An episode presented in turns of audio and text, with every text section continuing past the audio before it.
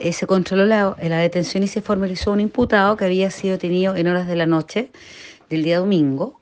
luego de que concurriera a un local comercial distribuidora de alcoholes en la comuna de Quellón en estado de ebriedad, oportunidad en que ante la negativa de la vendedora de eh, entregarle alcohol, este imputado se ofusca, la amenaza de muerte y se retira del lugar, volviendo tiempo después, premunido de un arma blanca, un cuchillo de grandes dimensiones, con el cual la ataca, intentando propinarle a lo menos tres estocadas en el pecho.